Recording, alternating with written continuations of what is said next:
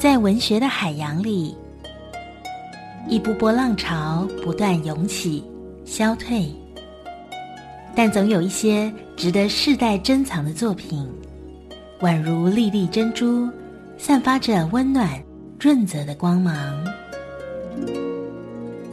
让我们一起聆听文学的浪涛声，为台湾文学朗读。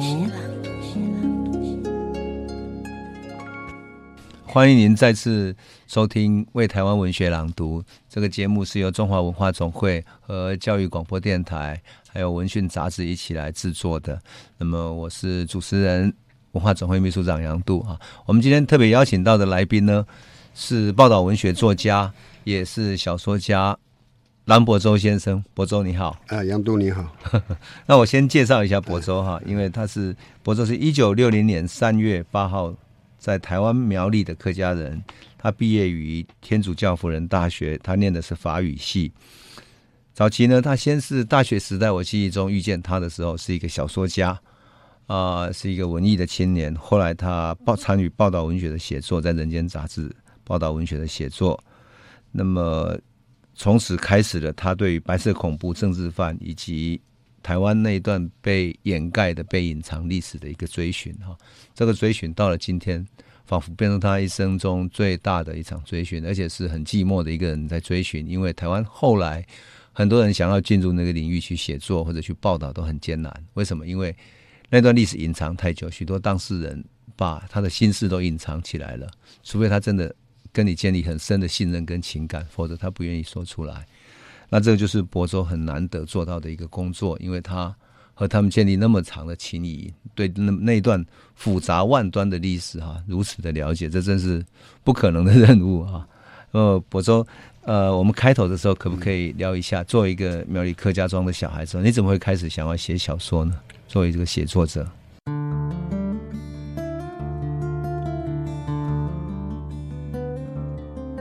我自己。以前也没想过啊，我会写作啊，而且后来是写作为生，这个很奇怪，因为就是说我的家庭背景完全没有那个条件嘛，哦，不像说朱家姐妹啊，他们父母亲都是作家，你在那个环境，呃，很自然你就会写作。那我不是我，我父亲他是民国五年嘛，啊，他是日据时代。出生的人，他只有工学校毕业。那我母亲也是乡下人，她不识字，啊，那是九个小孩，我是老八。那家里对，那他我父亲做工，对不对？那家里一本书都没有，所以从来也没想过，呃，自己会写作。而且我们在求学时代最痛恨的，从国小、国中，一直甚至到高中，你最痛恨的一堂课就是作文课。啊，第一个就是说，作文要用毛笔嘛，嗯，对，啊，第二个就是他那个作文的题目都很教条，啊，就是完全跟生活无关的那种题目，所以那个作文课是最痛苦的，所以自己也没想过说自己会写作，哎，从来也没有认真写过一篇作文。那也是，就是说我会写作跟其他文艺青年比较不一样，我是从生活里面，呃，碰到困境，啊。然后，呃，就偶然接触到文学。那我的生活困境也不是什么，呃，了不起的困境，就是大概国中毕业，国中时候成绩应该还不错的哦，在我们苗栗乡下，呃，我们成绩比较好的就到台北考联考嘛。嗯嗯。啊，那比较。也不能说二流了，就是另外一种选择，就离苗栗比较近，叫台中嘛，啊，像阿杜是台中一中的，嗯，那再来就是到新竹，那最差的就留在苗栗，反正苗栗也有省立高中嘛，对，那我是本来成绩算不错的啊，所以可是到国三的时候，青春期的时候跟呃交到坏朋友吧，在整天就弹子黄混，所以大概整个国三下学期不太念书，那可是还是到台北去考。那没考到前三志愿嘛？啊，那当然也考上了，可是没考上前三志愿，考到我记得是板桥高中吧？啊，那我爸爸就不让我念嘛，他说你要到台北就要念那个前三志愿，哦，那才有意思嘛。那你不是前三志愿，你又要租房子，要花那么多钱，你跑到台北去念，家里哪有那个条件给我念？所以不让我去念。啊，不让我去念，我也没念起，没有去考五专，什么东西没学校念怎么办？然后后来我哥哥就说：“那你就去私立学校，我们家乡的私立学校比较，私立高中通常，呃，学费比较贵嘛，可是相对省立高中条件也比较好。可是我一去报名，一看那些名单，都是我国中时候在鬼混的那些朋友，那他们都是家里有钱的，那我不行。我想我如果还要来念，第一个家里没钱，第二个还继续跟这些这些人混，那那我自己也觉得不行。那所以我也就报了名，我就没去了。”哦，那没去怎么办？那你没学校念。后来我大哥才跟我讲，哎，现在好像还有一个叫高职嘛。哦，你现在去报名还来得及。啊，那我就到台中 去报名那个高职考，啊，就考上那个台中高工。哦。啊，然后因为没读书嘛，就呃也我记得叫建筑制图科。啊，啊，我爸爸就很高兴了，因为我爸爸是泥水师傅嘛。他说他这个用用现在的话讲，就是说现在也可以产业升级了嘛。他是他是泥水师傅，以后我可以当当建筑师。啊，我觉得好像也不错。然后他就到台中去。哦，我一个姑妈在台中市，然后再跟我表哥他念高农，嗯、我们就在台中公园旁边，他们有一个房子，还有一个老兵在那里，我们就跟那个老兵，我们两个人跟那个老兵住。然后我每天早上就骑着脚踏车骑很。啊都是台中的，哎，就骑着然后冲来，哇，那个远的不得了，哦，第一个这个就很痛苦。台中高工对啊，从台到对对，非常远，所以那是很痛苦的一件事。每天早上要骑脚踏车骑到学校四十分钟，那这个还好。另外一个另外一个痛苦就是，然后到了学校以后，呃，我我这个没乱讲，那时候老师还有他不会讲国语还是怎样，他不讲国语，他讲闽南话。哦啊。台中高工是过去啊，是是工业学校嘛，我知道啊，那也是算不错的。就像我们台中一中也有一些教数学的，对，他就比较老的日本口音嘛，sin cosine 那种的这样。然后，那我是客家人呢，嗯，对。哦，我虽然从小听不懂，从小看布袋戏，多少听得懂了，可是就还是很吃力。然后同学也是嘛，同学当然上课他没办法，下了课也都基本上是讲闽南话的。那这里面当然有一些语言的障碍，比较这个倒其次。嗯哼。那另外，我们经常就说，在台中刚刚我们到了学校，大概就经常会有一种族群的啊，大概也是械斗留下来的啊。比如说我去宿舍找同学，然后你就听到有人说啊，我们有一个哪里东市的那个什么客家人被人家打了啊，我们这些其他地方的苗栗的、卓兰的哪里的客家人就认识不认识就一起去讨回来了。嗯，因为你客家人少数嘛啊，所以经常也是。呃，这种族群的啊，就就高中生的那种打架也是经常有、嗯。对对，没错。那可是就这个都是其实主要就是说我念制图科，一个礼拜有十几堂的，我记得有十几堂的素描课。哦哦，还有那个那个那个制图课嘛，就是要用丁字词啊那种很那个东西。对，对。那素描课因为我不会画图，我们那种穷人家小孩从小没人教你画图，而且我的脑筋比较笨。比如画图到现在，我都觉得说，这一个平面的东西，你比如画一个人的脸，怎么那个鼻子怎么高起来，我就觉得很奇怪。所以你就不会画图嘛？那这个素描课是很痛苦的。那再加上那个制图课，你到要交作业的时候，你怎么交都交不出去。就我的个性比较粗枝大叶，就觉得那个那个作业开始完成的时候，那稍微一拉，墨水还没有干，你一拉，那整个图又毁了，就一再的挫折。那这些种种加起来，就是第一次，尤其你十五岁，一个乡下小孩，第一次离开家，然后突然就有一种离乡的那个要怎么讲，叫哀伤或者一种乡愁也好，就总之就是一种水土不服，以后就开始有一些挫折感了，孤独感，对对，学习啊等等。所以我大概后来念了两个月不到，我就大概两个月吧，我就决定就休学就不念了。嗯嗯，那不念我就回到家里。我还记得我办了休学回到苗栗那一天是中秋节，啊，从台中坐车到苗栗火车站，再搭公车到离我家一段距离的市场口，经过市场，然后你看到那个过节的那个市场的那个热闹，你突然觉得觉得自己是一个挫败的啊，就初次尝受到人生挫败那种那种小孩子。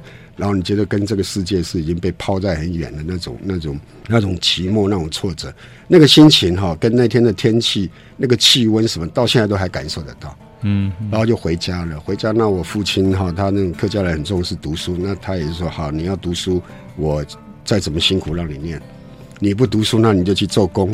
他就介绍了一个一个他的朋友做那个建筑的那个绑钢筋工，就叫我去做工。啊，我去做了三天，就受不了了啊！因为那时候十月天，十十月十一月还是很热的。那时候的那个建筑工跟现在不一样的，钢筋都要扛到五楼啊、几楼、四楼这样的，不像现在都是用一些吊车，呃，完全是那个东西。那包括有一天，就是说我在那个工地里，在火车路的旁边，一天傍晚的时候，你在工地里面刚好看到那个放学的火车经过。然后你就看到那些通学生，大概从新竹还是那回苗栗的通学生，在车上，你看到他们远远的看到他们戴着大盘帽，那些在打打闹闹的，啊，自己突就突然会觉得说自己怎么搞的，把自己搞到什么？人家都在上学，你怎么自己在这里做工？然后你这一辈子就要这样下去了吗？就有很多想法就出来了。所以在第三天，因为身体也受不了，第四天早上，我爸爸要去上工前，看我还躺在床上，他就问我。你今天不去做工了？我大概不知道讲说，我说的那个做那么累，我不想去了，还是怎么样？那我父亲就一个耳光就打下来，然后他就去上工了。他去上工，我也就离家出走了。嗯、我就到台北找我那些在台北念念建中或者其他学学校的一些同学，在在他们那里啊、呃、混了几天也没办法，那大家也是要上学，也没多少钱。啊，一餐两餐还可以啊，跟你一起吃，再来也不行了，就只好又回到家，回到乡下，回到乡下，后来也没办法，也不不做工了嘛。那还有一些在重考的同学，经常还是还是会来找我，知道我回来还是会来找我，一找口哨一吹就就是要到淡水房去，那你也不能不去，很难拒绝，可是自己心里也不愿意这样，那怎么办？也不晓得怎么办。然后你到弹子房一定会就像侯孝贤的电影里面讲的嘛。就他他他那个电影的经验，就是你一定会有很多事发生的，然后你自己也知道，就是说自己的生命好像那个不晓得哪一天就突然会坠落到那种无底的深渊，就回不来了。哦，因为我自己成长里面有一些同学知道嘛，很年轻，在国中阶段或者什么阶段，越聪明的就越早就出局了，然后有些就到牢里面，有些就被杀死了，什么都有可能。那自己觉得自己的生命好像也是这样，可是又没有出路，那不晓得怎么办。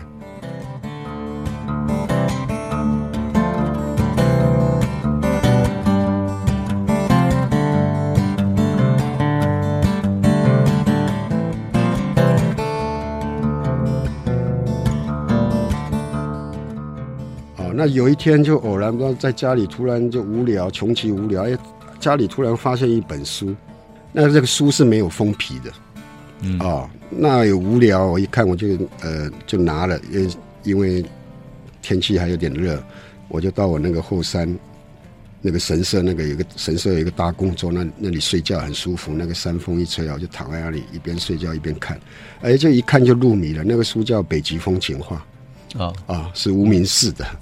那这个书是什么？大概是我姐姐，我姐姐在工厂做女工嘛。大概我姐姐看的，大概是她可能有拍个电影，是配合电影呃出的一种电影小说，还是怎么样的？也书封皮都掉了，可是我一看就很精彩，然后就入迷了，就整个被吸引了。哦，无名氏的《北极风情画》，这是我看的第一本课外书。哦，以前看的不讲了。哦，以前看的什么那有有的没有的《三国演义》那些都不是呃正本的嘛。啊，就是我们一般阅读经验就这样。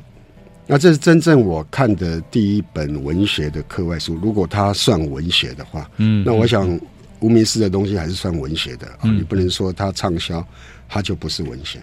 所以你看了《北极风情画》以后，后来我又去找《塔里的女人》，嗯，然后就知道了，哎，就越看越有越有兴趣了，然后自己就到苗栗的县图书馆去找书看了，就这样乱七八糟开始看书，看呃看出味道了，然后也。不知道怎么看，就看到那个王尚义那里去了，哦、啊，就看到野鸽子的黄昏等，就、嗯、然后就就搭上台湾的大概六零年代以来的那个存在主义的列车，啊，大概整个人就突然陷入一个很长期陷入一个困境，就是我在思考，就说，呃，人活着到底有什么意义？就人为什么要活着这个问题？那这个东这个问题一直长期的困扰我，一直到。后来想不想不通，也开始写作这个。可是我在看开始看书的过程，后来我看到那个赫曼·赫塞的书。哦，赫塞因为他的作品很符合我们当时的情境嘛，他也都写这种人在成长过程面对一些变期的适应的问题。那尤其我看后来看到他的那个乡愁，都是那个新潮文库的。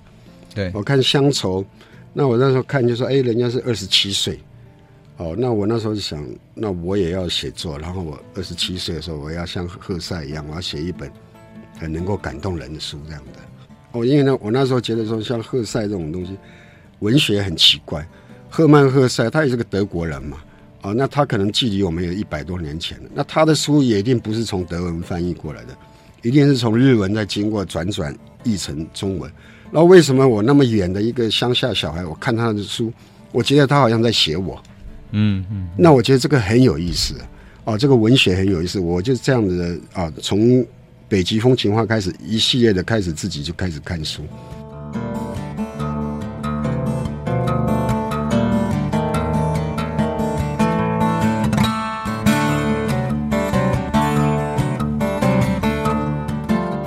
从那个时候我开始看书以后，我就整个人生就不一样了。哎，可是你知道吗？在像我们成长过程中，大部分人都是会有阅读的朋友嘛，你就一个人这样闷着头看呢？所以我跟阿杜你们比较不一样，因为你们在台中嘛，包括你们台中一中好学校，所以你们有朋友。那我比较不一样，我一直是没有朋友的。因为当我的朋友都是那些不读书的，啊，或者就是说只读教科书，像阿扁一样的，只读教科书，功课很好的啊，那这种人以后也不会跟你来往的。另外一种就是不读书的啊，可能都后来就抓去关，后来就不见了。这种，那你自己突然自己看书以后，你周边没有没有同好嘛？哇，那是很寂寞的事情。是非那可是我也因为这个东西，我可以抵挡了。所以那一年在休学那一年，后来我开始看书以后，大概也。我整整后来我也决定我不想回台北重考了，因为家里也没钱，你去重考，哦，当然考可能努力一点还是可以考建中什么，可是那个也不是办法，而且我已经开窍了，呃，叶山啊之类的，那个我看就没感觉，就我的成长经验我就没感觉，我对那种很美丽的词藻那种，我我喜欢看书去解决问题，尤其因为我的成长，我就特别喜欢看小说，长篇小说，因为每次你看一个长篇小说，你好像就看一个人。走完他的一生，对。然后你看这个人，他碰到哈，他谈恋爱，他失恋了，他怎么解决？啊，他怎么过这个关？他碰到很多问题，他怎么处理？我觉得文学，尤其是小说、长篇小说，是给我这个东西，所以我看诗就比较没感觉啊。那所以我也不会去写诗。那可是我周遭的朋友、同学喜欢文学的，大概都是从诗入门。那包括上了大学，我们到文学社也是，他们大概都写了很多诗，可是他们自己可能也看不太懂。啊，就强收筹嘛。那我也不晓得这，那我也所以也没有写作的那个动力，一直没写。那一直到大三啊，自己当社长，开始有一些新生学弟学妹来，就会问你啊，你既然是社长，那你写过什么东西？可不可以给我看？草原文学社。呃，对啊，你自己就很不好意思嘛。你当社长好像从来一篇文章都没有，真的是没有，诗、嗯、也没有，散文什么都没有，没写过。那你觉得也不好意思，那好像。混假的这样，啊，可是也没办法，也没有那个动力，真的要写。你想写，可是看你写的，其他人写的你也没兴趣。那可是一直到差不多大四，哦，各种问题。因为我一进大学以后，我每天都想休学不念了。我想我要像像那个沈从文，像高尔基一样啊，我就离开学校去社会大学啊，因为文学它不必学历嘛。对对对，啊，都要外点，不像其他学校，台大这些，还还有神父要教你人生哲学的。我我是很糟，我是跟人生哲学老师是抬杠到跟他，他气我气到，包括哎呀，我是就是这样的。我知道，啊，所以整个人你整个就说那个体制是会把你闷死的。我到现在都觉得我浪费了那个五年在念大学。我如果不念大学多好啊，因为我我已经那个文学的那个。启蒙已经有了。我如果在社会上历练，就是有很多挫折，那可能对我的写作会更好。可是我到了学院以后，反正我觉得是浪费了。那因为你自己也没有决绝的心理，你知道到大四后来已经决定说好吧，已经决心我我我这个学历不要了。有一天，呃，期末考还是期末考，我已经决定不去考了，就背包背着，我就想去去旅行玩，我就去当兵了。那刚走到楼下，我住我姐姐家，就是我们。我们助教就打电话到家里了，我姐姐就说我的电话一上来，我姐姐就知道了嘛，她说要跟我谈，她还没讲，我看她就在哭了啊，她就跟我讲说，你爱怎么样，你可以怎么样，可是你要替家里的乡下老人家想想，就他家里好不容易有一个小孩念大学。你现在又不念了，他们这很多东西是很没面子，很多东西就是那样、嗯、那种东西，讲的我也不忍心了，就赶快到省立医院去弄一个假的医生证明去去补考，然后混毕业这样的东西。那也就是在那个时候，就是说整个人思想没有出入到极点的时候，然后就开始有一个晚上就拿起笔来就写作。哦，我记得就一个晚上没睡，就第一篇小说就就写出来了。嗯，那写出来，记到当时也没有什么杂志。寄到中外文学，然后就就发表了嘛，啊，就发表了这样。当时好像只有中外文学哈，文学杂志，其他大报也不会。后来我也，我后来我努力要写的时候也，也也寄了几篇到像《人间副刊》等等，大概都会被退回来，因为因为我们写的东西也比较呃所谓的比较实验性嘛，嗯，就是我的文形式等等文字等等，也不会说像传统的那种呃写故事的啊，所以大概都退回来。那你你一开始就从中外文学这样写，那个时候就决定说好我要写作，啊，然后包括念念五年级就写了几篇以后又没钱吃饭了，那只好呃去找工作啊等等啊，到杂志社打工等等，然后到了当兵继续写。高中时代阅阅读时代，同时那个时候是乡土文学论战嘛。对，那其实上我已经受了影响，所以我会没有写是在这，因为你已经受到那个影响，说你的写作是要跟社会要关心社会，要反映现实问题。那你没什么经验，你怎么反映？嗯，对，你除了写自己的一些成长的经验，一些小哀伤、小痛苦，你你也没办法。你对人跟人的、嗯嗯、对社会，你甚至对家庭的结构等等，你都不了解。嗯嗯，你怎么写？那写的话，我都会觉得很假，所以我也不写。哦，我也没办法写，哦，那可是你知道那个方向是对的，哦，那个方向是对的。包括我们上大学也也参与了，哦，从边缘参与一些有的没有的一些党外，帮人家做一些事也没有。包括我到大三还是大四暑假，已经闷得受不了，已经开始写作了。我我还想到，因为我看一个杂志叫《夏草》，影响我蛮大的，我还想去那里当义工嘛，啊，大概也也弄顺便弄一点车马会，解决自己的。生活也扩展自己的事业，嗯，可是没那个机会。写了当兵也是继续写，可是总是觉得这个不行。那当兵因为被关紧闭，因为想说要能够平安的出来，还是要让自己有点名气，不然哦那时候还没解严嘛，不然怎么怎么消失都不晓得。真的，所以后来关紧闭，后来出来就赶快写一篇小说，也得了时报文学奖啊，得了时报文学奖就确定你可以平安退伍了啊。啊，不会说就这样的东西，那可是这些东西都不对，都不是不是你真正要走的路，应该这样走，那怎么办也不晓得。那你一方面也想社会实践，所以包括那个时候，那时候陈映真的《人间》杂志已经出来了，那我也当兵的时候也通过朋友看到了，那包括在《人间》的朋友也讲，哎，你退伍就就进来《人间》，我说那当然是我的。最想的就是我一退伍就到人间嘛，可是要退伍前，大概我就找这个朋友，他好像也不晓得是感情出问题啊，怎么也不太理我，这样就不给我一个答案。那刚好另外那时候我因为杨奎的逝世的纪念会，也认识了另外一些政治犯，年轻的政治犯，他搞一个杂志。那他刚好我当兵，我在冈山，他在台南开洗衣店，我要回部队，我一定会去那里找他聊天啊，所以他他就找我就开始要。串联要搞一个杂志，那所以还没退伍就开始在南部的各大学跟这些异议分子在串联了嘛。嗯、后来退伍下来就开始搞后来的南方，啊、哦，南方杂志、呃、就是后来很多学院分子都从那里出来的。那南方因为我后来也是有一些理念就跟这个年轻政治犯不合，所以我大概创刊号出来我就离开了。后来民进党才成立。啊、哦，那我我因为因为参与这些实际的政治运动，我已经看清楚民进党后来的今天的后来的民进党党外当时的问题，所以我也本来我们也不从政的嘛，所以也没有会想要加入呃民进党。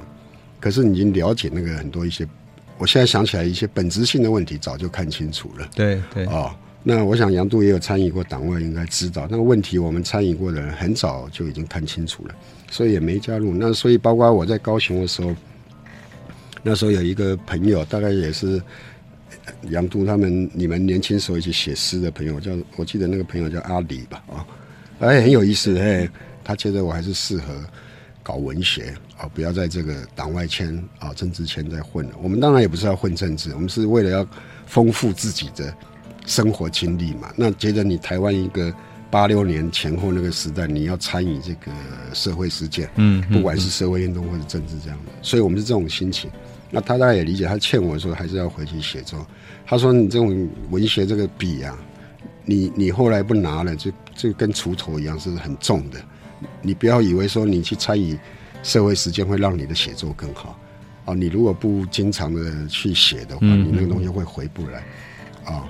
那他自己一些经历嘛，那我看他，我觉得他也是因为年纪比我大几岁啊，有一些经验，这样跟我讲，我觉得话我也听进去了。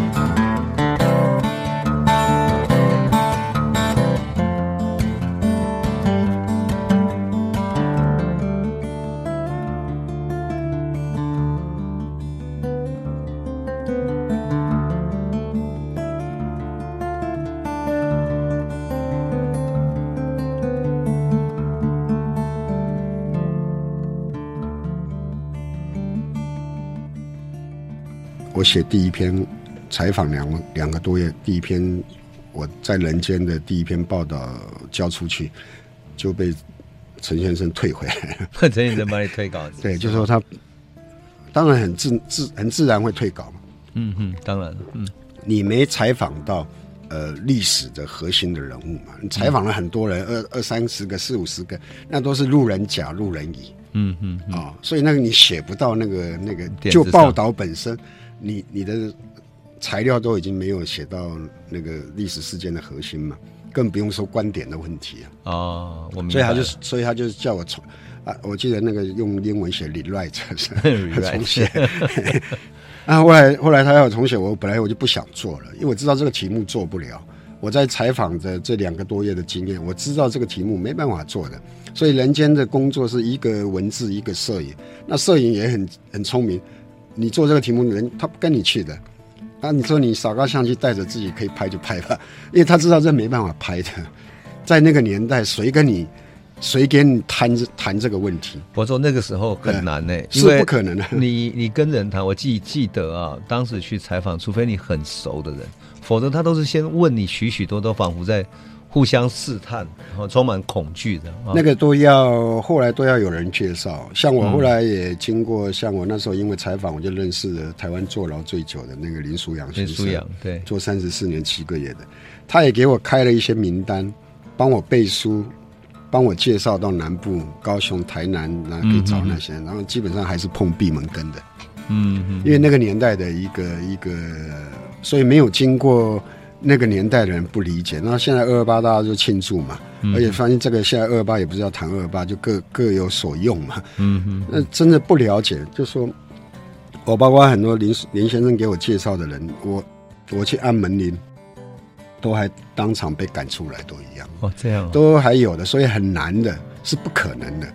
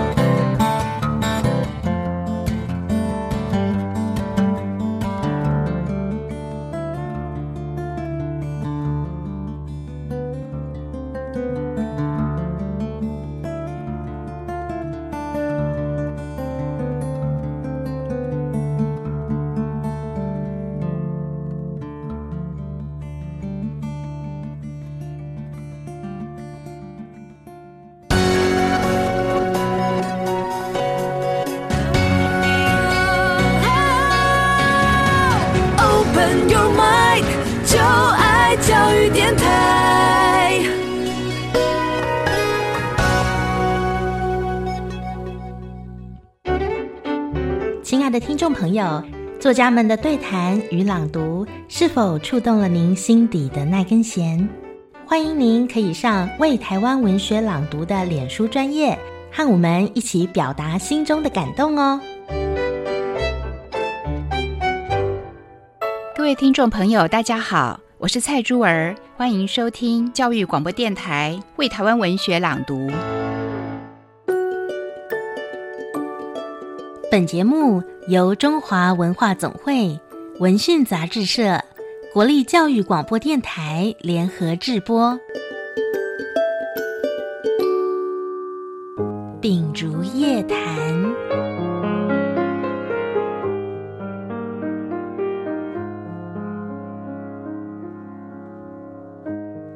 欢迎您再次收听《为台湾文学朗读》。那么，我是主持人。文化总会秘书长杨度啊，我们今天特别邀请到的来宾呢，是报道文学作家，也是小说家蓝博洲先生。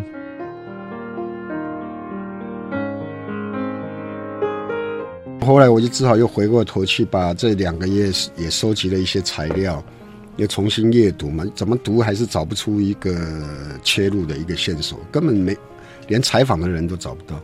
后来在有一次跟一些比较呃搞学院的一些年轻朋友在喝酒聊天的时候，刚好有一个人他是当役官的，他从部队出来，他拿了一本军中的关于二二八的小册子给我，他说：“你不是搞二二八，你看一看。”我说：“这有什么好看？因为我已经看很多这种官方的书。”他说：“你要看就看，不看就看，就给我翻一翻嘛。”哎，我就无聊，一边喝酒翻一翻，翻到我里面翻到一个以前没看过的材料，他就写着二二八当时有一个台大的学生。我记得那个叫什么吴义德啊，他是这样写说怎么样，他哦有很具体的行动，他哪一天怎么样怎么样怎么样的有很具体的行动，然后这个军中的总政治作战部的小册子说这个人是共产党嘛，那我当下就发现一个问题嘛，哎，我说这个吴义德，那如果我找到认识这个人的，我去写吴义德这个人，那我就可以通过写人物去写二二八嘛，嗯，因为我知道，因为报道文学怎么写，我们前面也没经验。嗯对，台湾本来这个文类都是很不成熟的，我们只能看刘冰燕怎么写。对，而且我知道很难，你写一个大事件你怎么去写？而且又要生动，不只是报道，而且要有文学性。那我觉得写人物是最好嘛。所以我就从这个问题，我又再跑去请教那个林书阳先生。啊，我说你知不知？因为我想他坐牢坐最久嘛，那武林上各路人马他应该都见过，没见过他也听过。那我问他吴义德，他说他没听过。可是他知道有一个叫做郭秀崇的，也是当时的学生领袖，他就跟我大概讲了一下，呃，这个人大概怎么样？因为他跟郭秀崇、郭秀忠哦没有直接的交往，可是听他很多难友跟郭秀忠是是一起的，台大医学院啊这些东西，他是当时的学生领袖啊。那这样听他讲，那我就问他说：“那我我能不能找到认识郭秀忠的人，可以去做采访？”嗯嗯啊，那他也说他好像他太太当时好像已经被枪毙了，嗯啊，也有人说没枪毙，好像已经坐牢出来移民到美国了，啊啊，那后来过了大概一两个礼拜，他打电话到杂志社找我，啊，就说找到人了，愿意接受我的采访，所以又帮我约在在一个。抗日前辈叫周鹤岩喜业里啊的家。哦，哦那个很远了，北投综合街，我那时骑着摩托车从和平东路骑要骑两个多钟头到那里去去做采访，啊，那从第一次，然后因为采访郭秀忠的太太，我才真正碰到二二八，而且制造了二二八以后的五零年代白色恐怖，嗯嗯，然后大概因为那一天的采访，我整个人生就被改变了。嗯啊，因为你说你像那个他太太讲，像郭秀忠，哦，他是士林的郭家哦，你现在到士林夜市大东路，我都还记得五十四号还有一个废宅，哎，那个是日据时期就建起来。他父亲当时是彰化银行的呃经理还是总经理，就林林献堂下来是他父亲，他是这样的地位的人。那家里很有钱，他是念医学院的，是当时的那种青年的领袖嘛。可是他后来后来就二二八。领导，然后后来参加在后面的革命，后来就被枪毙。那他要被枪毙之前，他跟他的家人说，叫他家人把他的尸体啊用火烧了，然后烧成骨灰，然后把他那个骨灰撒在他所热爱的这片土地上，也许对老百姓还有一点贡献。我当时在现场采访，我一听到我整个人鸡皮疙瘩就起来。我说怎么有这种人？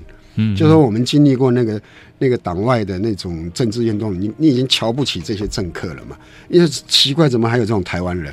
那我觉得这个真正的是台湾人的精神是在这些人。那怎么我以前不知道？哦，所以我非常的兴奋，非常的激动嘛。那我记得我在那个北投采访完，我就到阳明山去找找一些他们搞学院的几他们的那个公社那些那些那些比较比我年轻的一些人。啊，那他们在喝酒，我一直在跟他们讲这个人，我看他们一直在笑我，好像整个突然好像吃错药了一样的，就怎么嗯，就没办法跟他们进入情况，因为我是真的被郭秀忠这个人啊，整个人是一个震撼了，嗯嗯，好，然后采访完他太太，又再采访一些他台大医学院的呃难友几个人，所以很快就把我的。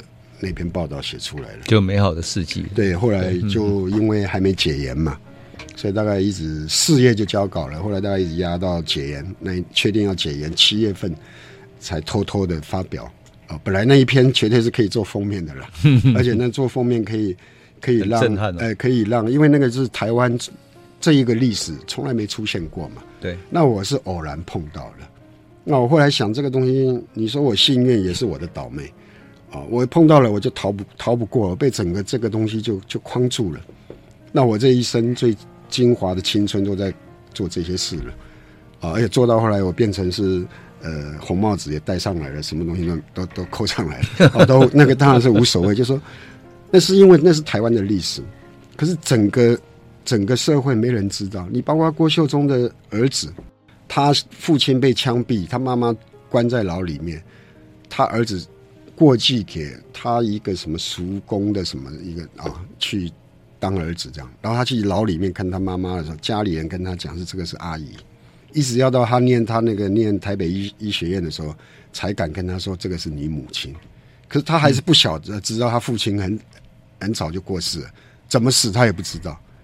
所以后来他在美国当当医生嘛，就我写郭秀中那个发表以后，他才写了一封信跟我谢谢说，因为看了我的报道，他才知道自己的父亲是怎么回事。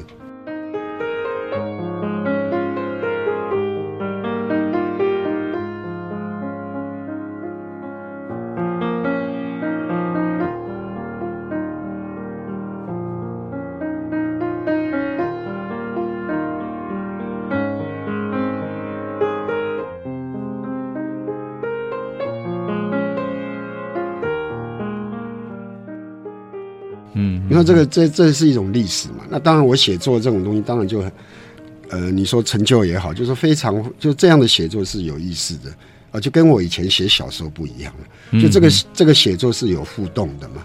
你跟整个社会，包括我写郭秀忠发表以后，我碰到很多文化界的人，很多，因为那个很很多事嘛。包括也有一个，我记得有一个《智利晚报》的记者还跟我讲说，哎。你写那个人好像孙中山一样，他说郭秀忠好像孙中山，他也是学医的嘛，对，就就说很多东西，就那个是一个台湾的一个历史的嗯出土，啊，那我我相信那个意义是不同的，跟现在来做这个是完全不一样。了解，哦，所以后来包括很多年以后，我在帮戴国辉老师做他的二二八的时候，啊，整理一些东西，后来私下闲聊，他还问我说：“你怎么敢那么冲？啊？” 然后我就不晓得我什么什么意思，就是说啊，那戴老师因为白色恐怖他是念建中，对郭秀忠这些人他都认识，而且他可能就很很危险，就也会被抓进去的，所以他为什么要到日本去？啊，所以他其实他真正想写的是这些，不是二二八，而是后面的这个故事，可是他不敢写，嗯嗯，不敢写是因为他经历过那个时代，我我敢写是因为我什么都不懂。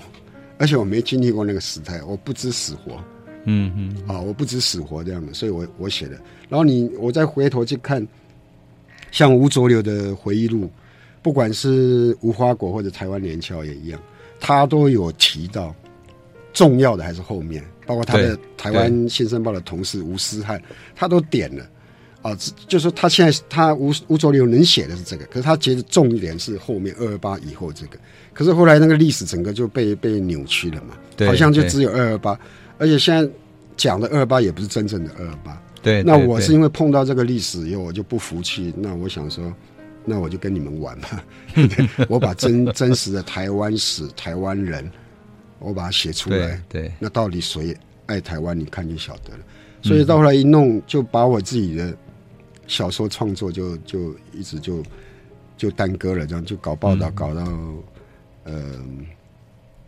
一搞就搞了二三十年吧，这样。那那现在当然是，现在当然我觉得还是要回来文学搞文学，因为报道有它的限制。嗯嗯。那有很多东西，我们还是要通过文学把它升华到一定的审美嘛。哦，对。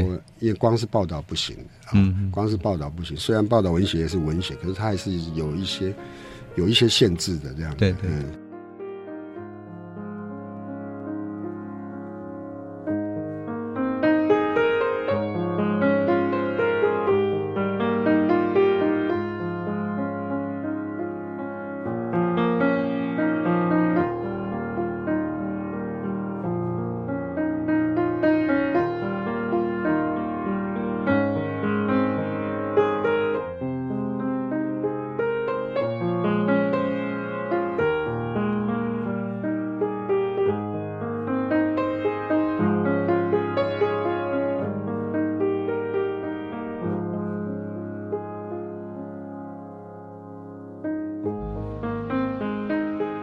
我想柏舟在做这些历史的时候很不容易，因为他等于是找回台湾还有理想的那个理想主义的年代了，而且这些人格跟风范哈。那么你能够先给我们预告一下你要接下来要写的小说是什么名字吗？我知道你最近刚写完一一部长篇的小说，刚刚刚来这里之前才才基本上完稿这样的，所以 所以刚刚一路上心情还比较好一点。呃，前几天连过年都不能过，对。就是那个我我那个是写的，也是后来的，也是在采访里面知道的，就一般人也不知道。后来就说，除了二二八事件，一九四九年还有一个四六事件。嗯嗯，就一九四九年四月六号，哦，把台大跟当时的师范学院，也就是现在师大，师大男生宿舍那个那个几百个住宿的学生，通通警军警进去，把学生就抓起来关了。这我现在讲好像天方夜谭，很难想象。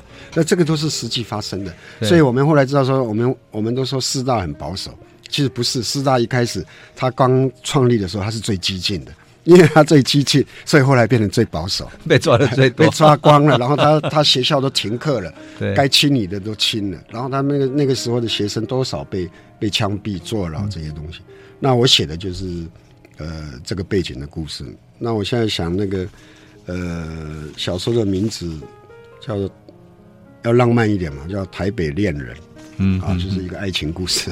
嗯，啊，《台北恋人》就是一个老太太，她是台湾人，啊，她是台湾人，可是因为台湾的日本时代、日据时代，她父亲没办法生活，她就到北京，那时候也是日本日本占领嘛，到那里去讨生活，所以她她呃，台湾光复以后。啊，他高中毕业，二二八以后他回来念大学，念大学念没几年，他又碰到四四六事件，就当时的警备总司令部要抓他搞学院，嗯嗯嗯、他是有一个歌咏队叫麦浪歌咏队，把很多我们今天唱的什么什么康定民谣这些都带进来的，就是这个台大的麦浪歌咏队，啊，把把这些民谣带进来了，这然后他们因为麦浪歌咏队也不行。所以他要抓，他就逃到大陆。那经过五十年以后，两岸又恢复来往，啊，他回来探亲，啊，我的小说就设定一九九九年，大概大概二三月，他回来探亲。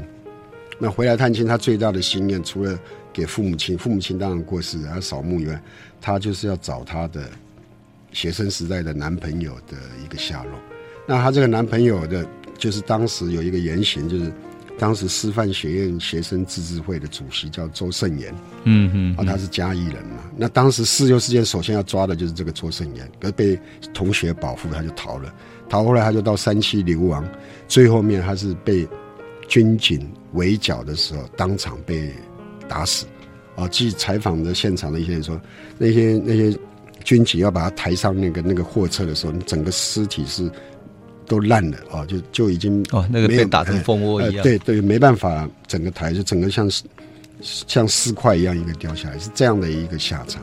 啊，当然他就回来，用种种种过程找他以前的朋友，然后一路也在打听这个他这个男朋友的下落嘛。那这个同时他又会碰到呃一九九九年啊，那时候很多师大、台大的一些知道有四六事件以后，哦，他们要把这个四六事件平反，哦，然后要说要要求这个都是真的，要求什么呃，把四六四月六号定为台湾学生日等等。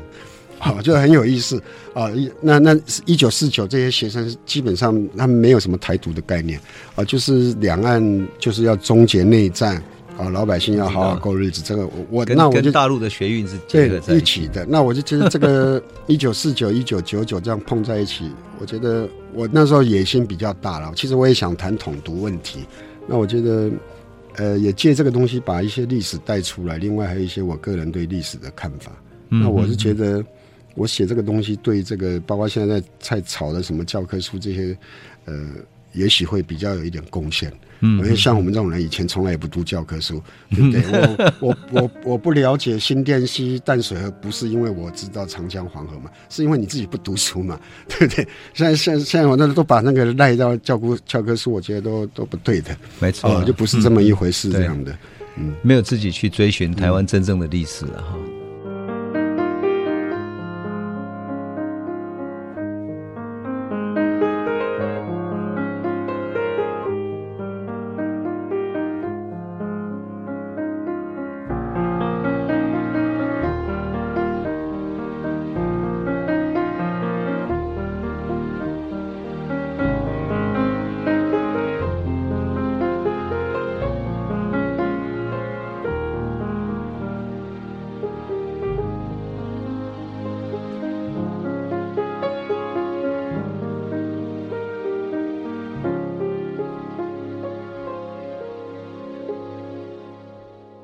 们今天还是要恭喜博州回到文学的创作，而且已经完成了。今天把它写完哈，太高兴了。那么在台湾文学朗读的这个时段里，博州要为我们朗读一段他过去写作过的作品，是一本书叫做《老红帽》里面的一个段落哈，写台湾早期农民运动一位领袖叫吴金地。我介绍一下五金地好了。五金地是早期农民组合运动的时候，就是日据时期台湾有农民运动起来抗议日本的殖民政府的统治。那么五金地当时还是一个小孩子，就参加了很多农民的集会，啊，受到很多这些社会运动领袖的影响。所以我们在了解上应该知道说，台湾日据时期对日本的抗争不是只有文化协会，还有农民，而且农农民占了很大的一个，而且是主要的、最主要的那种，哎，最主要的人数最多的力量。当时农民组合的会员就有两万多人啊！你想想看，就是说台湾的人口就那么多，那他们居然有这么多人，那是很很厉害的啊！所以，呃，在那个年代里面，有人敢这么抗争，而他最后呢，在白色恐怖时期又被抓了。所以，柏州为我们讲的就是五金地的故事。五金地是屏东万丹人哈，我我念一下他其中在牢里面的一段生活。我为你朗读。兰博州，老农族五金地，取自《老红帽》。五月天，臭虫的问题虽然解决了，鸭房的酷热却不好解除。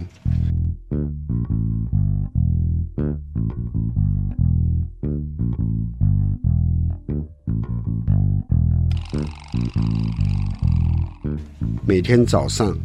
还不到九点，像动物般直击在高不及六尺、宽只足以翻身、屋顶用水泥密封的牢房里的五金地，就已经热得汗流满身了。不到两三天，一条干净洁白的毛巾就擦汗擦得变黄发臭了。到了中午，一天中最热的时候。他甚至连动都不敢动，为了抵抗闷热，他只好稍微屏息呼吸，双眼合闭，静静地躺着。更糟糕的是，尽管天气那么酷热，每天却只能领到一小半盆的水，用来洗碗筷及擦擦身体。另外，按规定，鸭房里头的便盆每天要拿出去倒一次，可一方却对他特别虐待，非要等他积得满满时才让他拿出去倒。在这样又热又臭的狭小囚牢里的生活，真可以说是活在人间地狱了。然而，就在这样艰难的处境下，他想到在军法处时，一位已经判决死刑的同房难友曾经和他谈过的道理。那位难友是大陆来的读书人，即使面对即将来临的死期，仍然可以平静地读书思考。你在读什么书？他感到难以理解地问那名难友：“那么好看吗？里头都说些什么？”我在看苏联作家高尔基的一篇散文，题目叫做《时钟》。那名难友抬起头来看了看他。然后笑着说：“他里头主要在谈人要怎么活才不虚度此生的道理。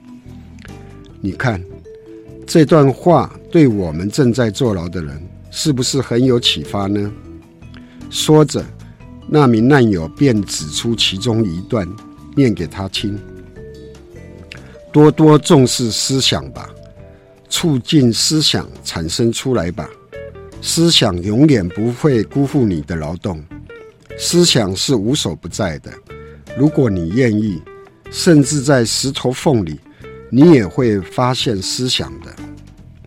如果人们愿意，他们将得到一切；如果他们愿意，他们将成为生活的主宰，而不是像现在这样的奴隶。是啊，在这种封闭的地方。至少思考是不犯法的，也是我仅有的自由。他一边回忆那名难友念给他听的高尔基所讲的道理，一边认同地想着：只要我认真去想，一定会想出办法来改善自己的生活的。他于是发动脑筋，想着要如何在这个鬼地方生活下去。终于，他想出一个好办法来了。他想到，只要把这纸便盆吊到鸭房的半空中，臭气就会发酵到窗外，这样至少就不会那么臭了。问题是没有绳子怎么办呢？他想了又想，终于想到，自己不是有好多双袜子吗？做绳子的线不就在那里吗？他于是细心地把袜子的线。一丝丝抽出来，然后再把这些线慢慢地揉搓成一条绳子。忙了好久，终于大功告成了。他于是就兴奋地用那一条自制的绳子缠住便盆，把它慢慢拉起来，然后再把绳头系在窗柱上。这样，鸭房的臭气就不再那么难以忍受了。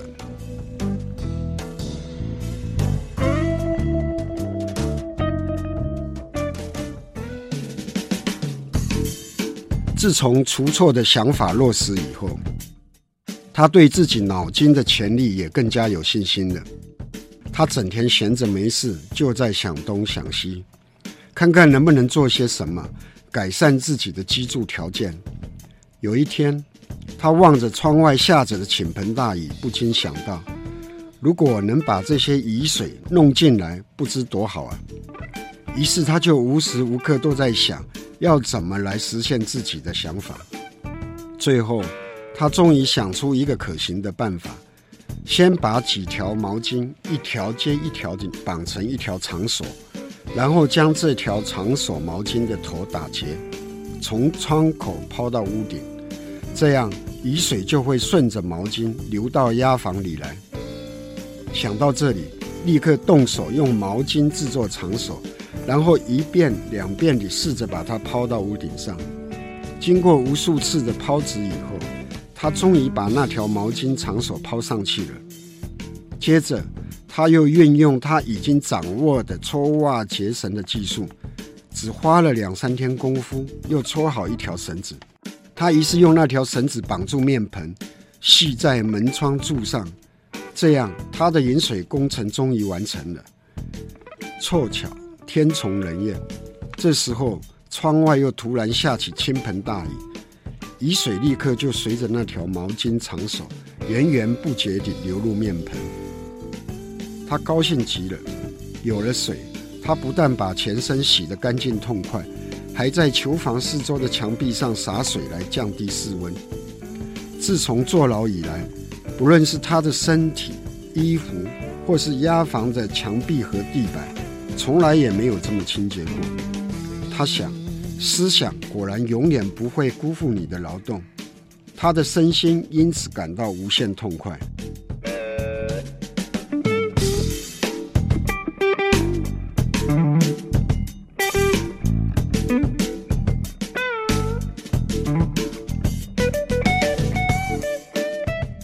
然而，大概是动作的声音太大了，看守很快就发现他的异状，并且立刻向上级报告。不一会，军监里头的好几个军官也都来他的押房瞧个究竟。他心想，这下子真的是乐极生悲了。于是，就像一头待宰的猪羊一样，静静地等待他们花肉。不料，那些军官看了以后，只是摇头苦笑。这家伙脑筋还真好。他们不但没有责备他，而且还边走边夸赞说：“天上的雨水，他也有办法搞到房里洗澡。”他发现没事后，马上打电报给隔壁牢房的难友，教他如此这般。很快的，他发明的饮水技术立刻传遍各牢房，造福难友。他的贡献也让他得到该有的回报，因为天气闷热，吃的既不好又不卫生的关系，他在还没有被关到毒房之前就已经罹患痢疾了。但是人在狱中一直没有条件好好医治，现在关在这间热不堪言的毒人押房中，既没有药吃，再加上正值酷暑，症状就一天一天严重起来。每天他起码都要腹泻几十次，人都拉得快脱水了。正当他被这病苦恼的不知如何是好的时候，一天早上，他估计应该是一般政治犯放风的时刻，突然有个东西从窗外丢进来。他的毒房就在放风场的旁边。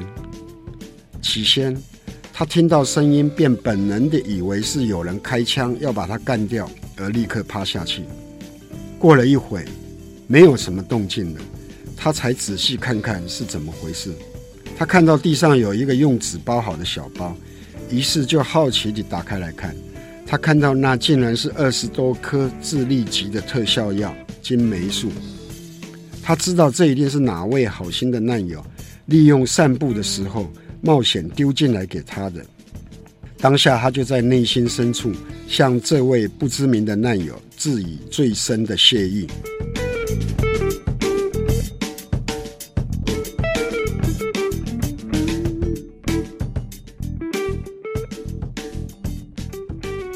谢谢博州为我们朗读哈，那。我说，我觉得你真的很不容易啊！像这样的报道文学，能够写到这么细节，一定是经过很多时间的采访，而且他愿意把那些细节慢慢跟你讲啊，真的是花了很大的苦功。因为我觉得这个台湾的一般文学创作也没有把这些经验写出来啊。那台湾有那么多人坐过牢，我是觉得写作的人很对不起这个历史。你会教坐牢的人怎么饮水的工程吗？好吧，那我们。还是谢谢柏舟，他在呃文学创作，尤其是报道文学的创作上，我们开创了一个门类。最重要是他还原的那一段历史啊，让我们通过那一段历史，看到台湾曾经有过的理想主义的年代，还有一种理想主义的人格典范。当然，最重要的就是说，他现在开始文学创作，我相信文学创作给他更大的自由，这些更大的自由能够去刻画。啊，人的情感，还有我们这几十年来台湾，尤其波州要写的是一九四九年到一九九九年中间的种种变化。那作为一种人性的对比，我相信它能够刻画出更多啊时代里面的变迁和人性的变化啊。我觉得我很期待这本小说啊，我们一起来期待好了。好，谢谢。好，谢谢。本节目由中华文化总会文讯杂志社。国立教育广播电台联合制播，为台湾文学朗读，倾听来自文学、来自心灵的声音。谢谢您的收听。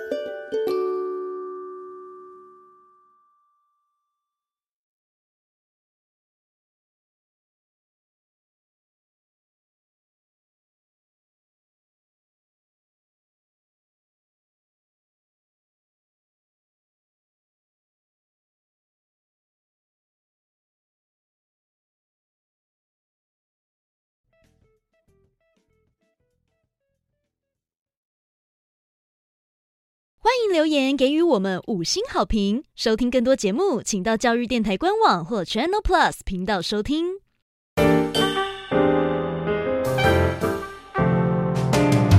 Open your mind，就爱